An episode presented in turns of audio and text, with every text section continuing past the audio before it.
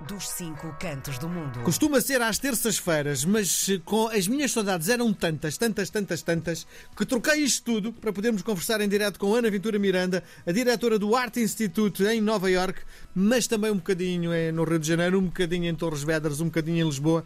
Isto é uma pessoa que anda em todo o mundo, é uma cidadã do mundo e ainda bem para nós. Viva Ana, bem-vinda! Olá, Miguel, tudo bem? Tudo ótimo.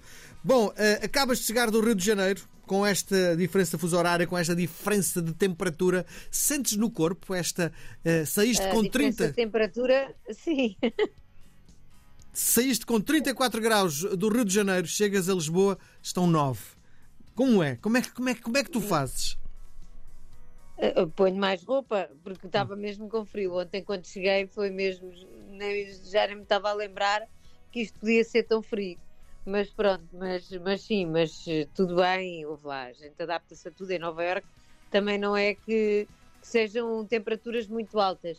Mas aqui nota-se sempre muita diferença, principalmente dentro de casa, que as casas não, não são tão preparadas Uhum. quanto, quanto é, por exemplo, em Nova Iorque e, portanto, noto, noto sempre um bocadinho. O fuso horário, mais dia, menos dia, eu acordo quase sempre à mesma hora, Sim. seja, seja aqui, seja lá, isto dá sempre no mesmo. Mas, mas em, relação, em relação à temperatura, este frio já custa, já, Sim. já estou desabituada. Sim. Eu percebo que tiveste um, um período enorme. de- há muito tempo que não víamos a tua voz tão lisboeta como hoje, não é?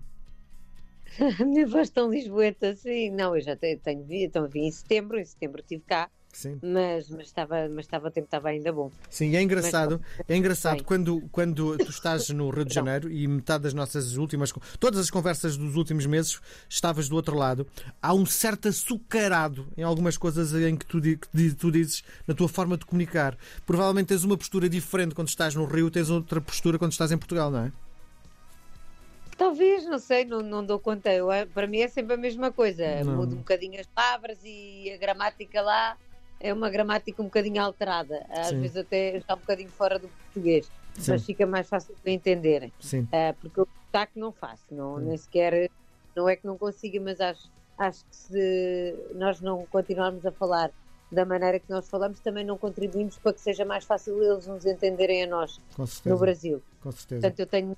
eh, as pessoas dizem ah, já vem há tanto tempo e ainda continua com um sotaque tão forte. Eu digo sempre, e daqui a 20 anos, se eu continuar a vir, Hum. vou continuar a falar exatamente igual, porque, porque acho, acho que isso é da mesma maneira que nós aprendemos a ouvir as novelas, a música, eh, os filmes, tudo mais. Acho que eles têm, eh, muitas vezes, o acesso que eles têm a Portugal em termos culturais é tão pouco que não é suficiente para eles realmente habituarem ao ouvido. E se nós continuarmos a falar sempre do- da nossa maneira, eh, ao, ao- ao fim de, de um bocadinho eles já, já adaptaram ao ouvido. Já agora deixa-me partilhar com os ouvintes da RDP Internacional. Lembro-me a última vez que estive ah, no, ah, em Florianópolis, chegar à praia e os vendedores, a quem eu ia regularmente beber café, que café não, enfim, consumir coisas, chamaram Portuga, vem cá! E eu ia e eu dizia: O que é que se queres? Fala! Eles só me queriam ouvir falar.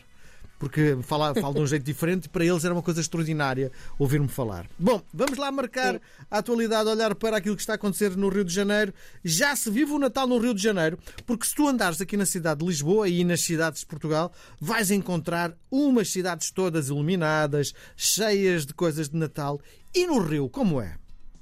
Há 15 dias já que já vês. Algumas, alguns prédios até já tinham árvores de Natal, eh, tipo na segunda semana de novembro, que eu acho pessoalmente um exagero, mas pronto, só que é, é, é tudo nos shoppings, só que é- é- às vezes é um bocadinho eh, constrangedor ver o Pai Natal vestido todo com a vestimenta e com as barbas e com o chapéu e com aquilo tudo naquele calor infernal 30 graus, 40 graus e, e vês muita gente já vestida de Pai Natal a tentar vender coisas e, e nos shoppings, que é menos grave porque tem ar-condicionado, mas já lá tens os Pais Natais no- nos shoppings e todas as atividades.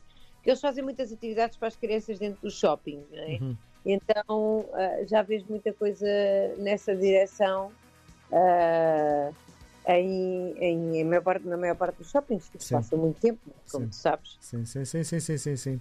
Bom, outro dos assuntos que marca a atualidade eh, no Brasil, o busto de Padre António Vieira foi retirado no Rio de Janeiro. Porquê? Então, uh, porque sabes que no, no, Brasil isto é um tema muito aceso e bem, uh, sobre ainda uh, alguma reparação ou correções do tempo da, da escravatura. E foi aprovada uma lei que proíbe o município do Rio de Janeiro de instalar ou manter estátuas ou monumentos e placas de defensores da escravatura.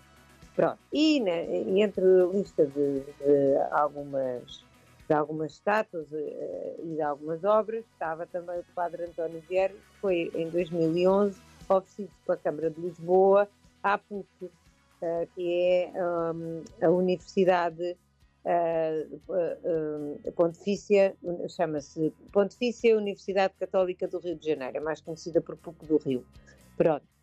E realmente o padre António Vieira estava na lista, sendo que, uh, e aqui a controvérsia levanta-se um bocadinho, porque ele, para quem não sabe, foi um padre jesuíta, teólogo, foi professor, diplomata e considerado um dos melhores, se não o melhor orador uh, português.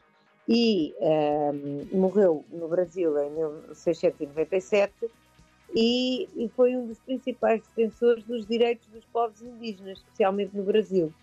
Uh, pronto, e, surgiu-se muitíssimas vezes, uh, isto no século XVII, uh, contra a exploração e escravização, escraviza, escravidão do, das, um, das tribos indígenas. Portanto, isso, e quem conhece a obra do Padre António Vieira bem, percebe que ele era realmente uma pessoa à frente do tempo dele e, e um homem que, no fundo, também lutou uh, pela liberdade e por aquilo que era possível dentro de um contexto histórico uh, que era exatamente o oposto, não é? Portanto, a, a, luta dele no contexto era uma, uma, uma luta até liberal e mais. Uh, e por isso é que ele muitas vezes era perseguido pelos colonos portugueses, e, e era perseguido de todos os lados exatamente porque ele uh, tentava realmente uh, defender principalmente a população indígena.